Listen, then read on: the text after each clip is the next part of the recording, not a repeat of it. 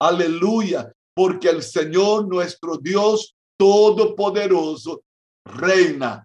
Aleluya, porque el Señor nuestro Dios Todopoderoso reina. Aleluya, porque el Señor nuestro Dios Todopoderoso reina. Gloria a Dios. Amén, amén y amén.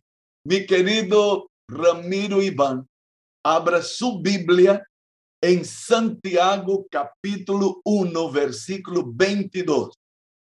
Pero sed hacedores de la palabra y no tan solo oidores, engañándoos a vosotros mismos. Wow, otra vez, Ramiro, otra vez. Pero sed hacedores de la palabra y no tan solamente oidores, engañándoos a vosotros mismos.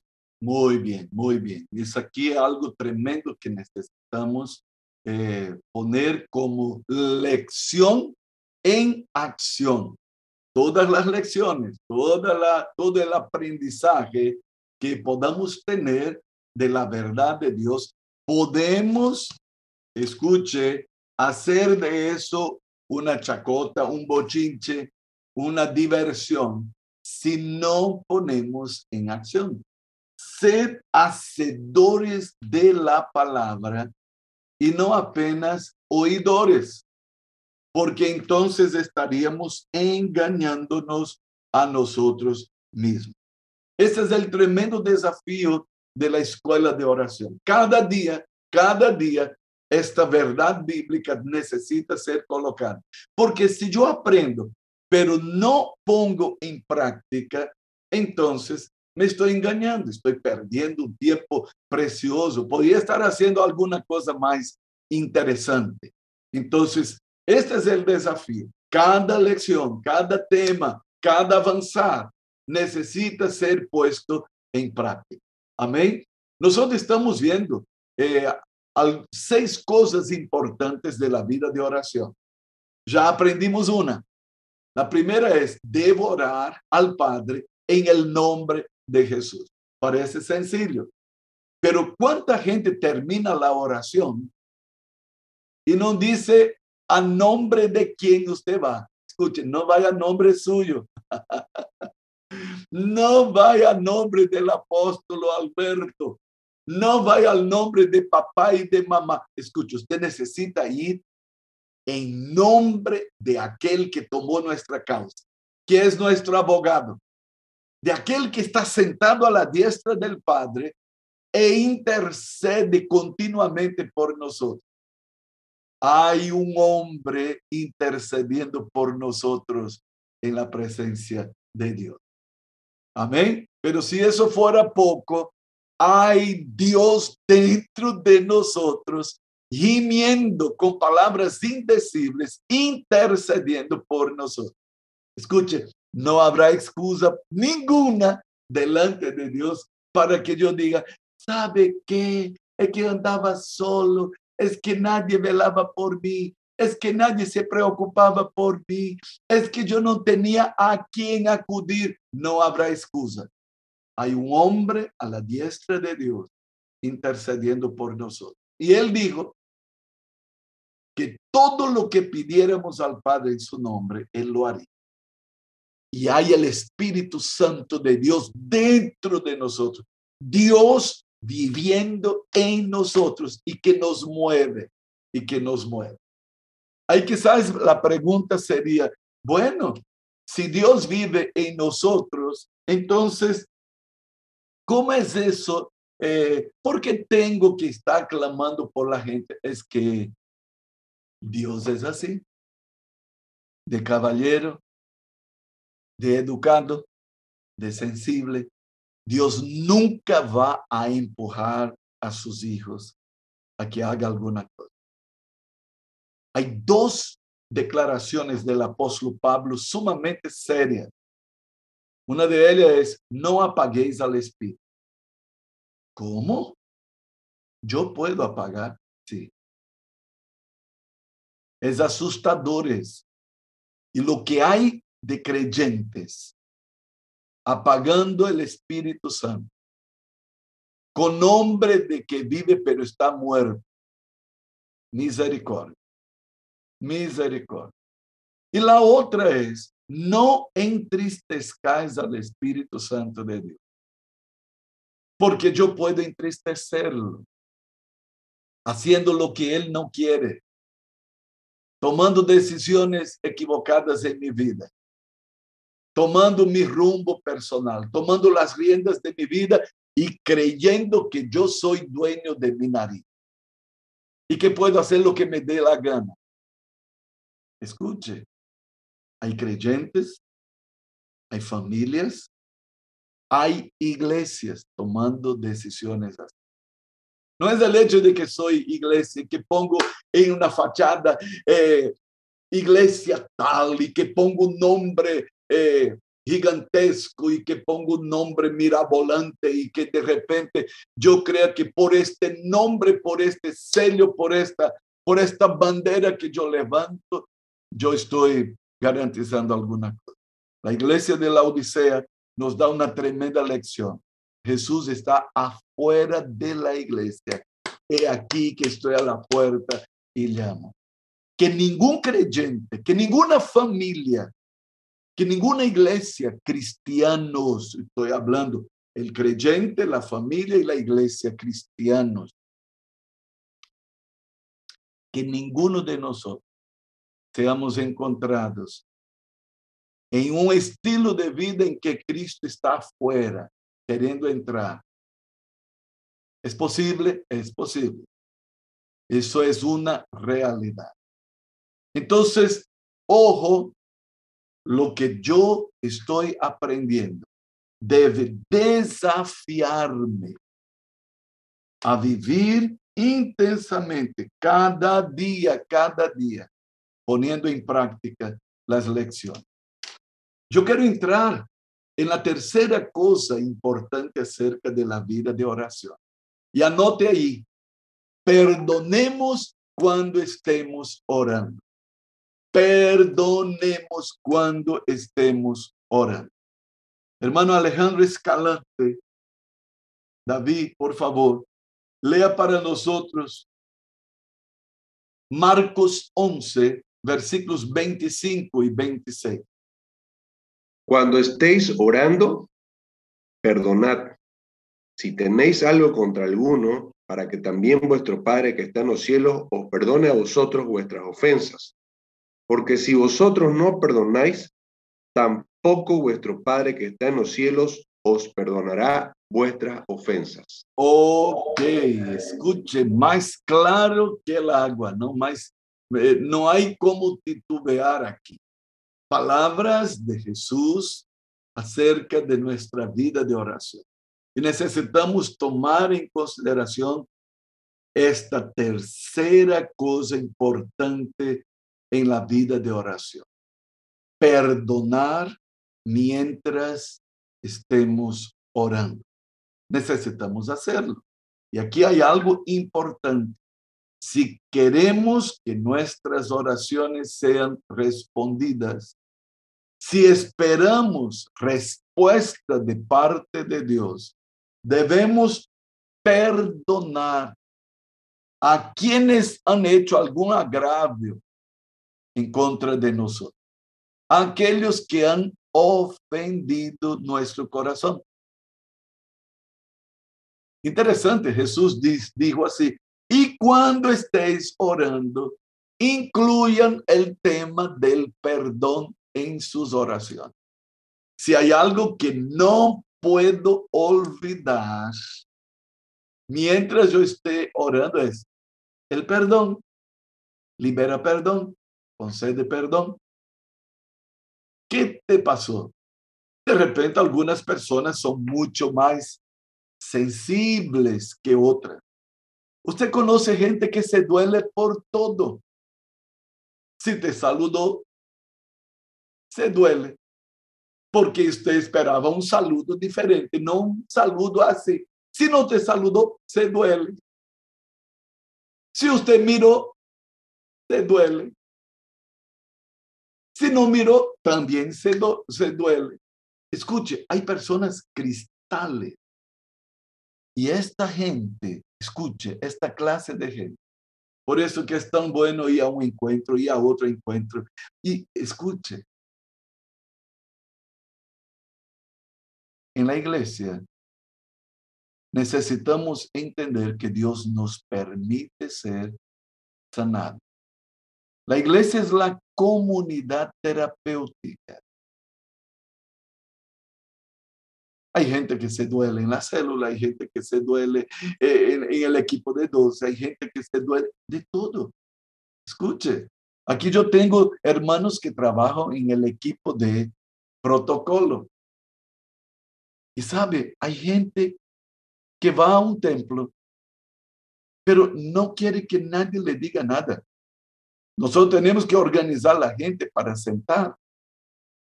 Y hay gente que quiere sentar donde le dé la gana porque a mí no me nadie.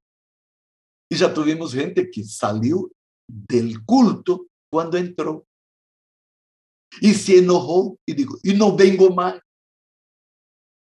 El nivel de herida de este corazón, el nivel de sensibilidad a que llegó su corazón, su vida. El enemigo machacó tanto la persona que la persona es intocable. Y escuche, cuanto más sensible, más tendrá que poner en práctica esta palabra de Jesús. Porque nuestras oraciones no serán respondidas si nosotros albergamos en nuestro corazón resentimiento, rabia, odio. Y si nos negamos a liberar perdón, no vamos a creer que nuestras oraciones lleguen al trono de la gracia. ¿Sabe quién dijo ese tema del perdón? Jesús. ¿Y sabe cuándo liberó perdón? Cuando nadie lo estaba pidiendo. Porque hay gente que dice, si no me pide perdón, yo también no voy a perdonar.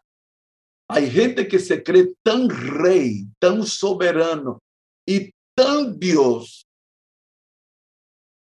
que quizás nunca diga, mas tiene la actitud de, si yo no lo veo de rodillas a mis pies, no voy a perdonar. Hasta que yo lo vea humillado y aplastado debajo de mis pies. Escuche, el único que debe estar debajo de nuestros pies es la serpiente, es el escorpión. No es el hermano, no es la esposa, no es el marido, no es eh, no son los hijos, ni siquiera la suegra o el suegro o el cuñado o el que te maltrató. El único que debe estar debajo de nuestros pies se llama Satanás. Pero hay creyente que quiere ver a los otros humillados debajo de los pies para recién pensar en la posibilidad de perdonar. Hermano, eso es diabólico. La persona está tan ofendida, la persona está tan herida que ahora se vuelve como el ogro, no sabe conceder perdón, tiene espíritu de venganza, misericordia, quiere vengarse.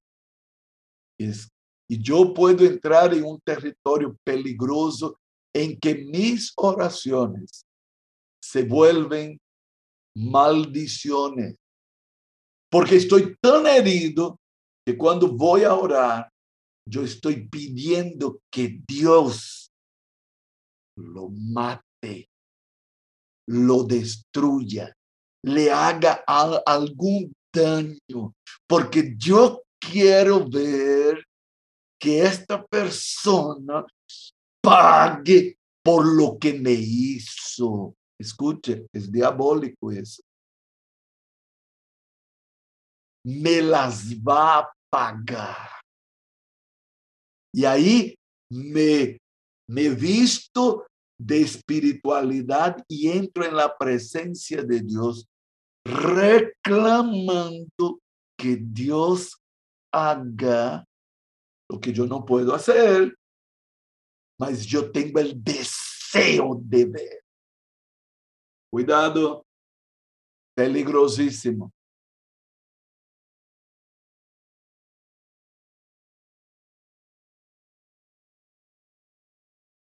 Por eso que el Señor pone de frente, cuando estéis orando, perdonar. La oración no funcionará en un corazón implacable, en un corazón cruel, duro e inflexible. No va a funcionar. Nadie podrá tener éxito en la vida de oración. La oración no se volverá eficaz si mantenemos resentimiento en nuestro corazón. Una, una cosa sumamente fuerte aquí. Preste atención. Cuidadito con aquellas personas que son los encargados de transmitir malas noticias. Nosotros somos evangelistas. Y el evangelista es el que transporta buenas noticias. Aí usted já tiene um problemita com um hermano. Aí chega outra pessoa e diz: ¿Sabe lo que fulano estava dizendo de ti? E somos tão tontos que nos permitimos llenar de malas noticias. Cuando deberíamos ser los primeros asesinos de comentarios, de chismes, de habladuría. A Israel Dios prohibió que hubiera chismosos en el campamento de Dios. Y hay gente que se viste de espiritualidad para transmitir chisme. Ay, hermano, hermanita, necesitamos orar por fulano y por mengano. Y en este aire de espiritualidad destila su chisme, su habladoría. ¿Y sabe cómo termina? Termina hablando de ese tema y no oran cosa ninguna. La oración se volvió un pretexto para destilar la obra de la carne, enemistad, habladuría, contienda, disensión. Cuando alguien venga y diga cualquier cosa, inmediatamente corte. Yo bendigo en el nombre del Señor. Corte, no de alas. A ver, ¿cómo fue eso? ¿Y qué escuchaste? Porque ahí yo estoy alimentando obra de la carne en mi vida. ¿Sabe qué está consiguiendo el enemigo? Truncar mi vida espiritual, robar la paz de mi corazón con comentarios del infierno, porque hay verdaderos emisarios del enemigo que se trasvisten de espiritualidad. Oremos por el hermano fulano. Amén. Entonces oremos. Sí, es que él no oremos. Yo no, no me interesa saber lo que dijo el hermano fulano, lo que hizo el hermano fulano. Ore. Y usted puede tapar la boca de la persona diciendo, amén. Entonces, ore usted y yo voy a concordar con su oración. Y si usted consigue que la persona ore, preste atención a su oración. Porque usted sabe que hay gente que cuando va a orar, usa de la oración como una especie de noticiero para contar las cosas que están pasando. Eso no es oración, es pérdida de tiempo. Es chisme camuflado con oración y usa el nombre de Dios en vano. Porque dice, ay Señor, porque fulano, porque tú sabes fulano que fulano está haciendo. Dios sabe.